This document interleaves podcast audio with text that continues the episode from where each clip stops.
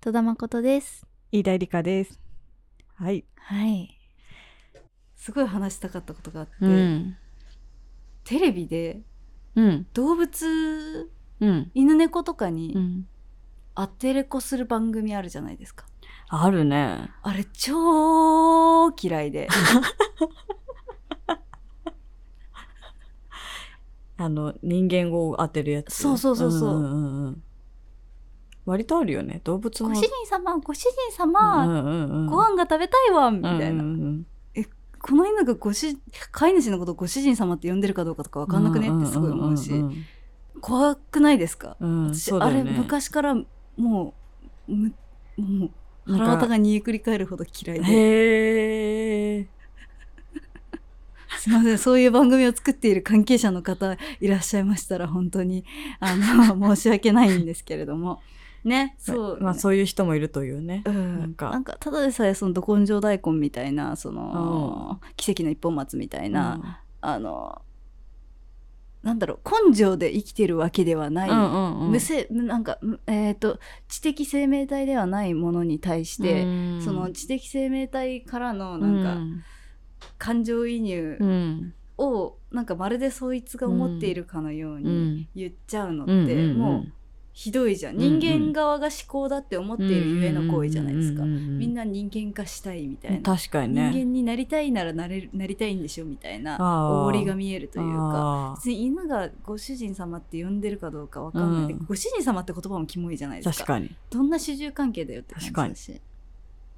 なんかそのアスファルトを破って生えた花とかに対して、なんかあこんなにこの花だって一生懸命生きてるんだってなっあ勝手にロマン感じてるあ感じね。そうそうそう。でも花は何も考えな何も考えないのも権利じゃないですか、うんうん。犬だってご飯美味しいわんって思ってなくてうん。も食べていいじゃないですか、うんうんなんだけどその勝手に人間にとって可愛いと思える、愛しいと思える、同情できるような人格みたいなものを想像した上で当てはめてそれをデフォルメしてうん。テレビでお茶の間で流すっていう行為のグロテスクさがうん。ずっと耐えられず。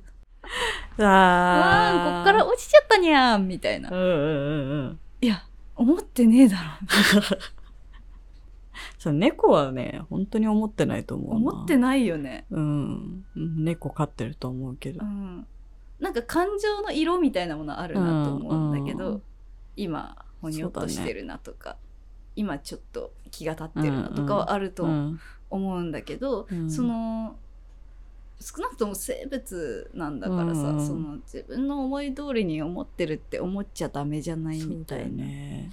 そう。ね意味がなさそうなものに対して意味を見出すっていうのは人間のいいとこでもあると思うんだけど、それをこうそこに対する暴力性うんうんうをね、ん失っちゃいけないな。そうだからそうそうそう簡単にうん言葉にしてしまう。言葉にするっていうのはうんなんかラベリングして貼るような行為に近いところがあるから影響みたいなものがうんないだろうかとか。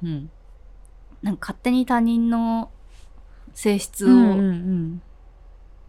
自分の狭い見識で測って決めてしまうみたいなことの怖さみたいなのは常々そうだよね。感じていたいな。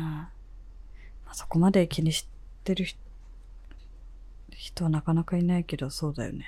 うん。でもそれと同時にさ例えばこの事務所にはラボットっていううんでいいのかな、これ。大丈夫ですか？ラボットっていうねすっごい可愛いみんなラボットって検索してみねたら、可愛いよハッピーねになれる絶対検索してほしい。可愛いのがいっぱい出てくると思う。ラボットってもうほとんどねほとんどやっぱ生きてるようにしか見えないような可愛らしいペット型ロボットがいるんですよ、うううん。これ未来から配信してないからね。あのあるからね。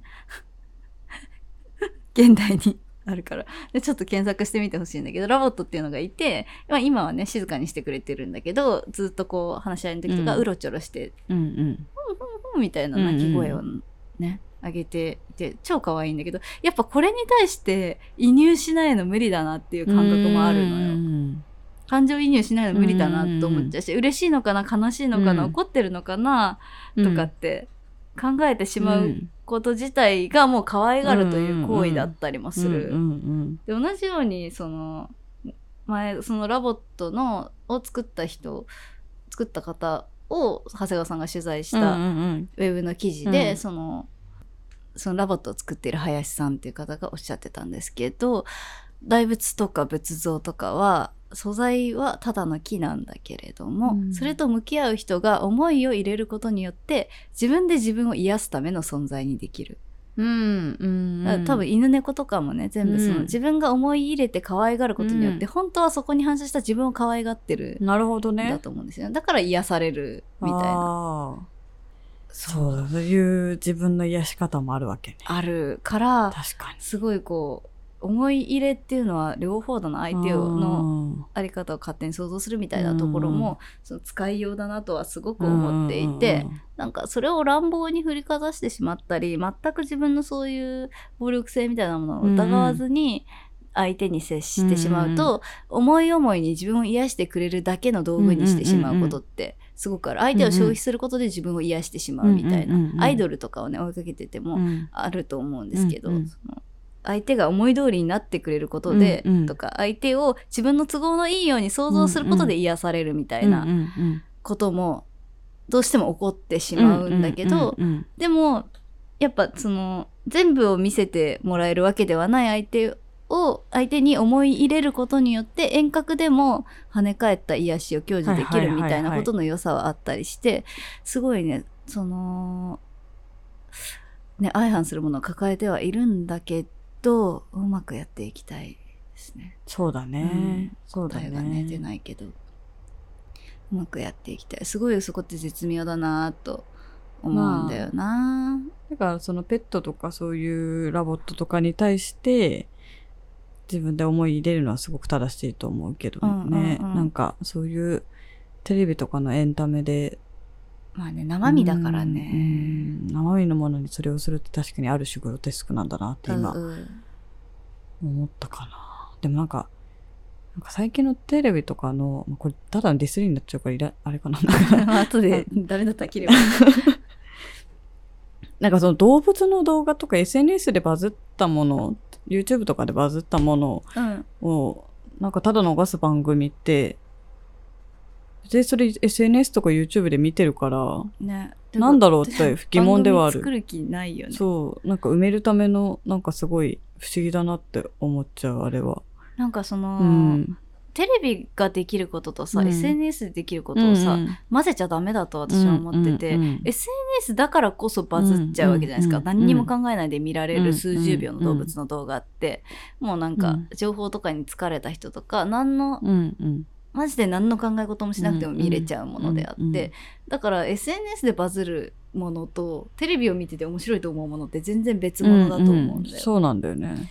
でも結局 SNS の方を見てる人がまあ特に若者だと多くなりすぎてしまったからテレビが SNS の真似後追いをするようになっちゃった、うんうん。で YouTube とかも全部そうだよね、うんうんうん。後追いする感じになってしまった、うん本当はそこのそこから取りこぼしたものとかそこに入れないものとかが YouTube でやってたはずなのに、うんう今度は YouTube の方にテレビが寄せに行っちゃったっていうそうだね。YouTube 皮肉だよね。の人がテレビ出て、うん。その人きっかけで見たりとか、そうそうそう。なんか不思議な反転、エンタメの業界不思議なことになってるなっていうのは、ん。テレビはテレビ独自の良さをね見つけなんか、ううん。んもうもうそのテレビ独自の良さみたいなものが求められなくなったとしたらまた新しい良さをきっと見つけなきゃいけないんだけどうんそうも言ってられないよね。すごい速さで回っていくもんね、えー、どうなんだろうバラエティとかをあんまり見てない。そうねあんまり見ないのよあんま見ないドラマは最近割と見るようにしてるんだけど、TBS のドラマばっかりだな。うーん、そうだよね。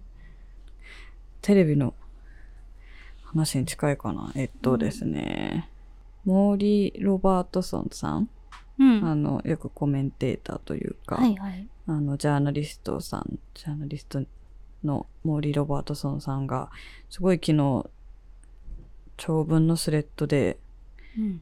意見表明してて、昨日とか言うと、まあ、まあいいか、この収録日があれだ。なんか、今後のテレビ出演ではいじめ、決めつけ、ステレオタイプ、ジェンダー差別、ステマ、ファクトチェックされていない情報を流布に、流布になるべく抵抗することにしましたってツイートしてて、で、すっごい長く、その後に、あの、続けて、で、まあなんかコロナウイルスで経営に打撃が出て、メディア業界も変変わっていて、みたいな中で、うん。まあなんかその、そのネットとかで圧迫されてるテレビの、の、なんかそのものの業態のこととか、なんかいろいろ触れてたんだけど、うんめっちゃ長いそう、めちゃめちゃ長くてですね、このスレッド。でもなんかすごい、その、センセーショナルさというか、なんかそういう刺激をパッともらうためにあまりちゃんとファクトチェックしてない情報が流れたりとか、ああそれはもう本当わざとやってるなと思うよね。そうそうそう、なんか、そうだね。あのそう。正しさを正しさよりも視聴率を狙ってしまってるよね、もう完全にあの、週刊誌と同じなんだよね、感覚が、うん。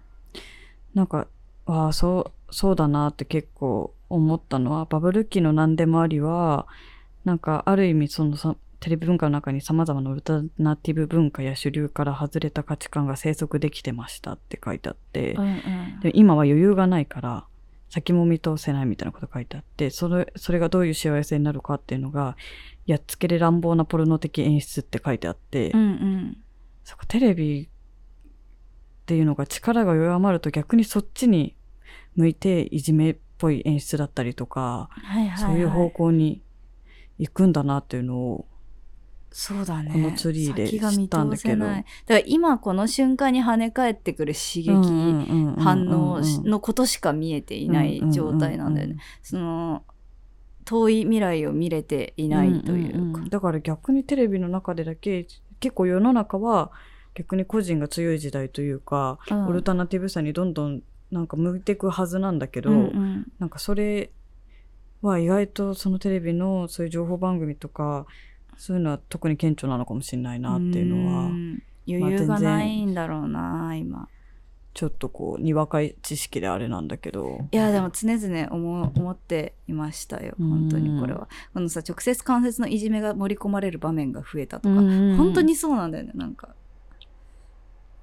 クイズに答えられなかったら罰ゲーム、うんうんうんなんかそういう意味で結構さっきの動物のアテレコ問題とかもそうだけど、うんうんうんうん。なんか可愛いと自分が認識している生命体あと動物の見た目に性格みたいなもの、見た目によって性格みたいなあと声質うんうん。とかを寄せてるのも、うんうん。そう寄せてるっていうか寄せ 真実なんてないから寄せるも何もないんだけど、うん。例えば大きな犬だったらうん。低い声で、はいはいはい。だいたいオスの喋り方をしてみたいな。ね。うんうん。小さなウサギだったら絶対女の子みたいな声声とか。みたいな。そういうのも全部気持ち悪くって私は。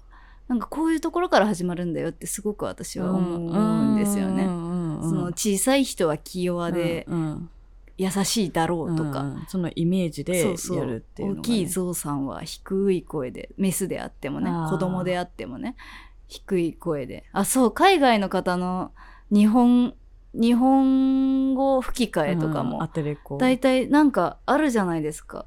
あるね。なん黒人の方がのぶとい声を絶対当てられてたりとか。あとおばあちゃんが本人がハキハキ喋っててもうん「私はね」みたいなおばあちゃんボイス。うんうんうんうん。とかにさせられてたりとか、うんそうドキュメンタリーとかで吹き替えられてるのが一番きついかな。物語上の人だったらまあ物語の人だから過剰な演出をしているんだろうと思えるけどなんかネットフリとかでドキュメンタリー見ててもそういう見た目からくる実際よく聞くと全然違う喋り方してたりする。ん。だよ一回ねちょっとやってみてほしい吹き替え私大体そうだね。違和感がすごいからいつも字幕で見ちゃう。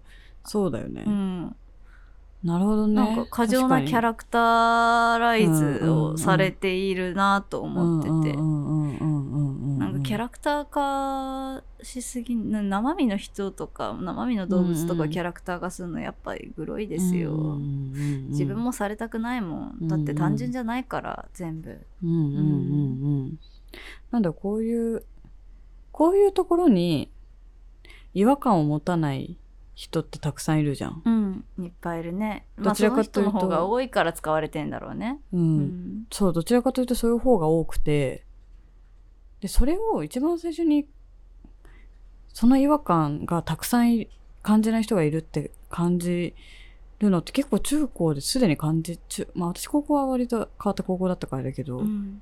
教育現場ですでにその違和感そのマジョリティに混ざれない違和感みたいなうんうんのって、そういういじりとかはいはいはいはい。ちょっとしたいじめとかにあれがに参加できるのって感度が低くないとできないというかそうだね。それが大人になったらなんかその自分はその30分の1だった教室からなんかものすごく人口比の中のなんか自分の中のコミュニティだとその近くて心地いい人たちといるから、うん。なんかそういう世界から離れたような気がしてたけど、うん。本当にその大多数の方がそのテレビとか見てると全然多くてそそれのなんか元々の原型で教育の最初の義務教育の現場に全然あったなってなんか思ってう思うね。なんかあの違和感を自分はその時にもうただ自分が耐えることで丸く収めてたけど、うんうんなんかもうそこからそこから主張していかないといけなかったんじゃないかって最近思ったんだよね。そうだね耐えれば耐えるほ。ど、うんじゃあこのままでいいんだってなっていって、うんそしたらどんどんどんどんその気づく人すら減っていく、うん気づかされないように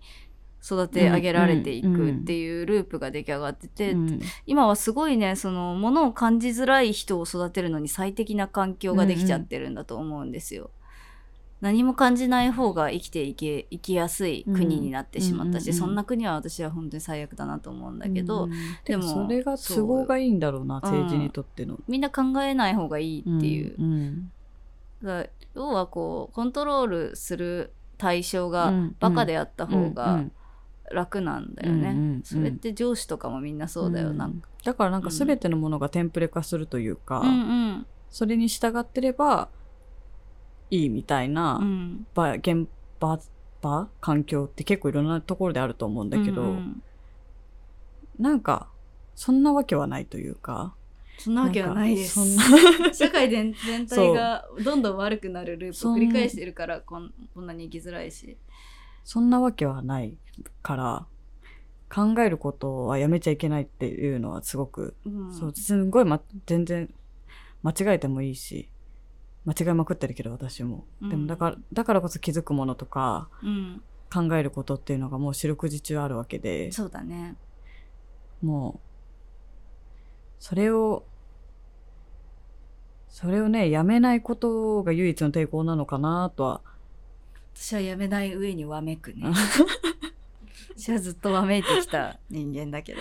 わめいてきたなそうなんだようねん、。家族も全員そういう価値観だったんで、そのそうういう素直に動物のアテレコを楽しめる人たちだったんで、まあ全然今楽しんでる人のことを批判する気は全然ないんだけど、うん。なんかその可能性をねあらゆる可能性をこれって誰か傷ついてないかな？これって誰かのことを否定してないかな、これって何かの尊厳を奪ってないかなってずっと思い続けないとやっぱ見つかんないと思うんだけどそれをやんないと私じゃないからすごい怖いよね。怖いようん、何かを主張するっていうのはね。誰かを傷つけたことに最後まで気づかない人がほとんどだからねそう、それはね、うん、難しいよね。うん、でもなんかその傷つけた側に傷つけた自覚がないとさ、うん傷ついた側はあれ？傷つく私がおかしいのかなって思うんですよ、ん傷つく私の方が繊細すぎるのかな、異常なのかな、うん。そこに合わせられない自分の方が変なのかなと思って、傷ついたことを傷ついたってちゃんと認識してあげられない手当てとかしてあげられなかったり、嫌だよって言えなかったりするからやっぱり傷つけるかもしれないっていうこととあと傷ついたっていうことに両方敏感でみんな痛いなるべく。うん。なんか、そうだね。なんか、結構、傷ついた時に、傷ついてる自分がおかしいかなって私も思ってる方だったな。っ思うよね。絶対思うよね。て思っちゃうのも、なんか頑張って傷つい、傷ついたんです。こういうことが悲しかったんですってことを主張しても、伝わらないことが多すぎて。そうだよね、うん。そんなことを思うなんておかしいよとか、うん。大したことないよ。元気出せよみたいな、うん。何が何がそんなに悲しいのかわからないみたいな顔されちゃうと、でも自分の中には確かにその悲しさだったり傷つきがもう存在しちゃってることは自分はすごく分かってるのに、うんうんまあね人に本当自分の傷を伝えることとかはすごく難しいんだけどそうね。それのな完全に理解してほしいということではなくて、うん悲しかったんだねってだけでいいんだよね。あるってことを認めてもらうっていうことが結構第一歩として本当は大事だったなみたいな。そうだね。うん、なんかあの当初でもらってたどうでもいい人とならどうとでもなるのにうんうん。大事な人との関係人間関係って難しいなっ難しい。て思う第三っていう方がねからいただいてたやつをすごくわかるなって思うんだけど、うんうんそうなんか大事大事な人と大事。ほどうん距離の取り方とかうん。接し方をね、うん。なんか大事な人だからこそなんか正直どうでもいい人だったら私の傷なんて分かってたまるかみたいなテンションで入れるけど、うんうん大事な人がその自分の傷つきとか悲しみを平気で無視しちゃうみたいなのがうんうん。すごい辛いよね。辛い。辛いなって。そうだな。なんか他人の悲しみだけはというか他人の感情だけは否定しないぞみたいなそう。感覚はそう。持ってたいですね。そう。なんかまあこうこの第3とかは、まあ、すごく時間が経った後でもどういう距離感で生きるのが正解だったかわからないっていうのを書いてあるけどでもなんか、まあ、こういうふうに傷つきを分かってほしかったっていう思いを持ちつつもなんか想像以上に人が人にできること苦しみに対してってびっくりするぐらい自分でどうにかするしかなくて、うんうんうん。そうだね。外から薬塗るぐらいしかできないですからね。そう。でも結局体自体に治すうん。気力がないと治んないものだから、どん。な傷も。それは心も全部一緒だと思ってて。だから。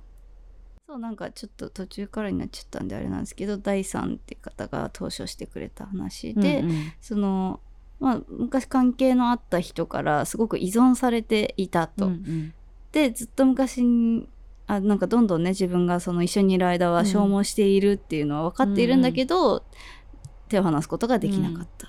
でこう関係が終わってしばらくしてからこうまあ大丈夫になったよみたいな。うん手紙が来てよかったのかなとは思うんだけどあの時どういう距離感で生きるのが正解だったかわからないと、ねそうだよね必要とされてることはただただ嬉しいし、うん僕の体でよかったら好きに食べなよって思ってしまうしもし今同じ環境になったら同じような関係の築き方しかできないんだろうなと思う。うんでどうどうどうでもいい人とならどうでもなるのに大事な人ほど人間関係って難しいなって思いますってすっごいわかるんだよね。そうなんか大事な人ほどつい自分がどうにかしたいとか、うん。なんかね、ねそのためなら何でもしようみたいになってしまう。かか関わって変化させよう変化できるだろうってうんうん。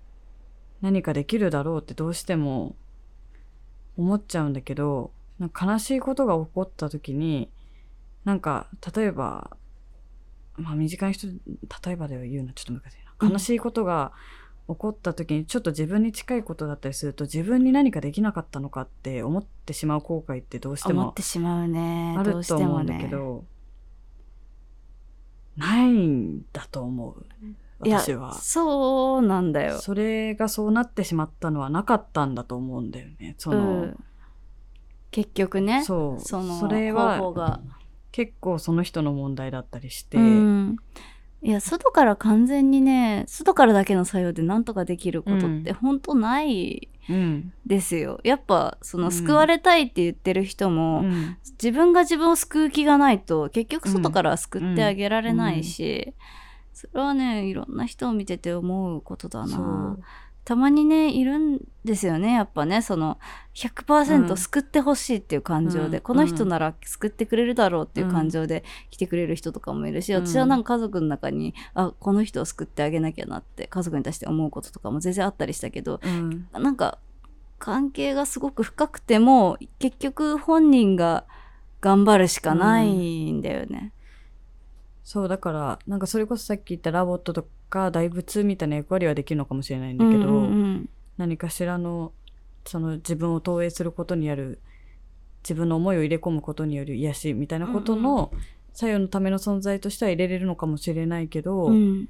何かの傷に対してあの持ちこたえたり耐えたりなんか回復したり修復したりっていうのは結局は自分の力が必要で、うん。だからすごいこんなこの人多分すごく優しい人なんだろそううなってですね。すごく優しい人だと思し優しい人はやっぱりこれ1回目でも言った気がするな。消費され人に寄りかかられやすい消費されやすい。そうだな。言ったね。うん。そうだねちょっとつながってしまうけれ消ど費されやすいよね。なんかそういう人にこそだからなんだろう自分大事にしてほしいなうん。みたいなのって、そういう人にこそ届いてほしいと思って言っている言葉で。うん。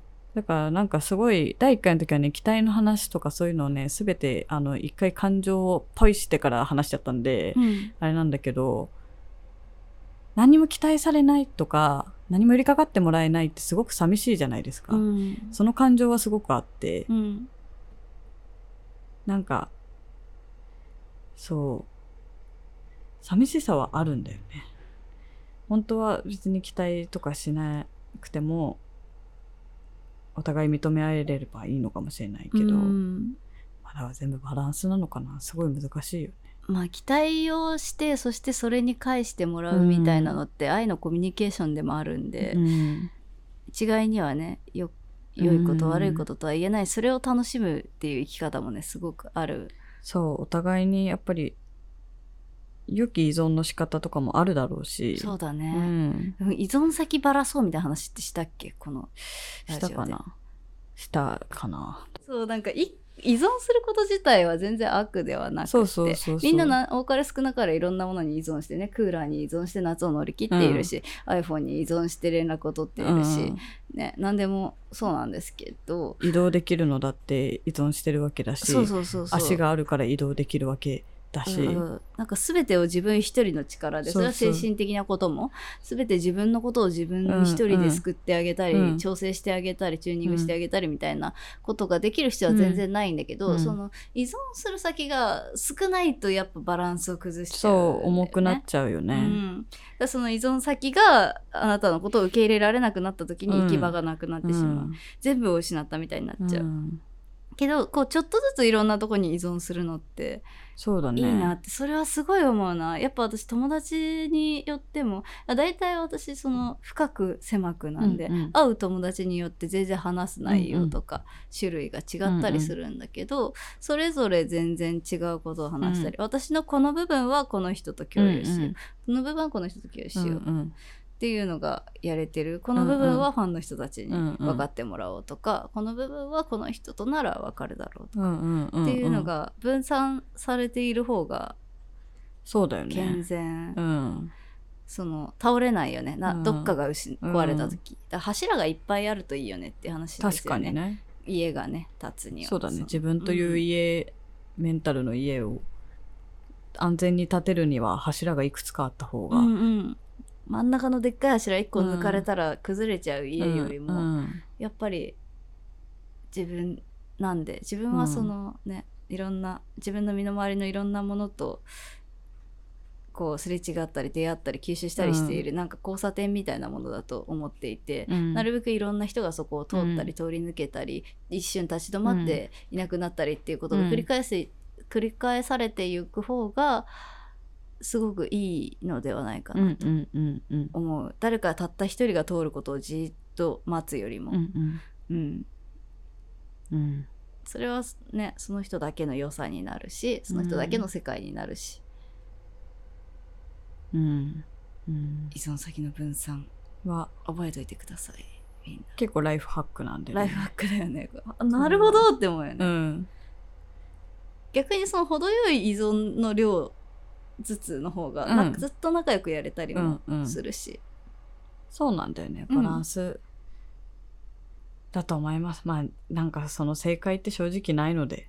ないね、人間関係に関しては。うん、それも。ないんでアドバイスのうちの一つだし、うん。本当い一人とだけズブズブになりたいみたいなうん。ものも全然あってもいいと思う、うん。ロマンチックですよね、うん、でもなんかそれが苦しいなと感じた時はうん。他のやり方があるみたいな、私の精神的ライフハックもう一個最後に教えうん。お伝えしておくと、その目の前にあることについて苦しいなと思った時はずっと遠くの方を見るようにする。でうん。遠くのぼ漠然とした未来のことが苦しいなと思った時はうん。目の前にある幸せなことを見るうんんですよ。うんうんそれを切り替えさえしていけば完全に止まってしまうことってなくって。なるほどね。そうだからもうずっと未来の私自分の将来のこととかを考えてわかんねえって思った時は今日この後月見バーガー食べようみたいな。未来の幸せそうそうそうそう。ち手近な未来の島。そう。逆にそのい今やってる仕事でガッとつまずいちゃって、あうん。全部終わったなって思う時は、うん。本当は全部終わってなんかいない未来のことを考えればいいい。遠く遥かなところから見たらうんうんうん。大したことじゃないなって思えたりこれを糧にしようって思えるようになったらいいんで、そのねギアを変えながらみんななんとかやっていけたらいいなと。すごいね遠視になったり近視になったりそううそうそうそう。レンズ変えてる。レンズ変えてるね、あのピントを合わせるところをちょっと変えるっていう。そうそうそうそうそう。あそうだね。そうキュッキュッキュッキュッってレンズを動かすっていうのは。そうね視点を変えるっていうのはめちゃめちゃいいことですね、それぞれに良さがあるんで、うんうん。どっちのピントにもうん。いい,、いいとこがあるんで。ね。っていう感じで。結構今回ずっしりね。ずっしりめかな。ずっしりめだね。ずっしりめになっちゃった。はい。まあでも、まあまあ。み皆さんの中にもなんかそういううん。個人的なライフハックあったら、確かに教えてほしい。教えてください。いいですね。うんいやでもいい話を聞きました。そう投書箱 Google フォームの方で募集してます。分かんなくなっちゃったらノートとかノあそうそうそうそう。ノートのアカウントフォローしておくと便利かもしれない、全部ね書いてあるんで。概要欄にも、うん。ポッドキャストとかのあ概要欄にもあるんで。全部投書箱はい。行っていけるんで、あとハッシュタグハッシュタグ ME 保健室 ME 保健室 ME は英語で保健室は漢感字。じのハッシュタグでツイッターの方も私たち巡回してますので、ぜひ聞きながらねつぶやいてくれてもいいしそうですね。なんかつらつらとねどこにどこに話してもなんかうんうん。邪魔になっちゃうような気がする気持ちとかを書いてくれても全然いいし、そういう場になれたらいいなとうんうん。思ってるんで、お気軽につぶやいてみてください。はい、はい。ありがとうございます。ありがとうございました。ではまた一週間頑張りましょう。一週間頑張りましょう。月曜日までね。はいじゃあね、バイバイ。バイバイ